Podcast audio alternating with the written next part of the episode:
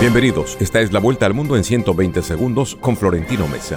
Una nueva ola de confinamientos y cierre de actividades económicas se anunció en Francia, Alemania y otros países en Europa después de que un aumento en las infecciones de coronavirus en la región y en Estados Unidos borrara meses de avances contra el flagelo en ambos continentes. Hasta hoy 44.816.000 personas se han enfermado de COVID-19 en el mundo, de las cuales han muerto 1.180.000. Una mujer fue decapitada y otras dos personas murieron hoy a manos de un atacante con cuchillo cerca de una iglesia de Niza en el sur de Francia, dijo la policía, en un incidente que el alcalde local describió como terrorismo.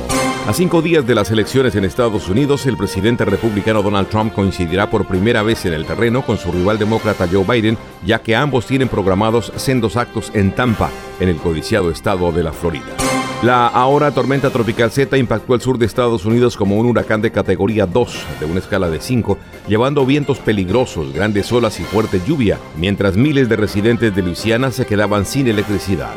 La Comisión Nacional de Búsqueda halló 59 cadáveres en una serie de fosas clandestinas en Guanajuato, centro de México, y señaló que podría haber más. Las excavaciones comenzaron hace una semana con base en una pista proporcionada por parientes de personas desaparecidas. La consulta popular impulsada por el presidente de México, Andrés Manuel López Obrador, que abriría la puerta a que varios de sus antecesores pudieran ser juzgados por corrupción y otros delitos, se llevará a cabo el primero de agosto de 2021, anunció el gobierno. El mandatario de Venezuela, Nicolás Maduro, denunció un ataque armado contra la mayor refinería del país caribeño un día después de que dirigentes opositores alertaran sobre una explosión sin víctimas en sus instalaciones.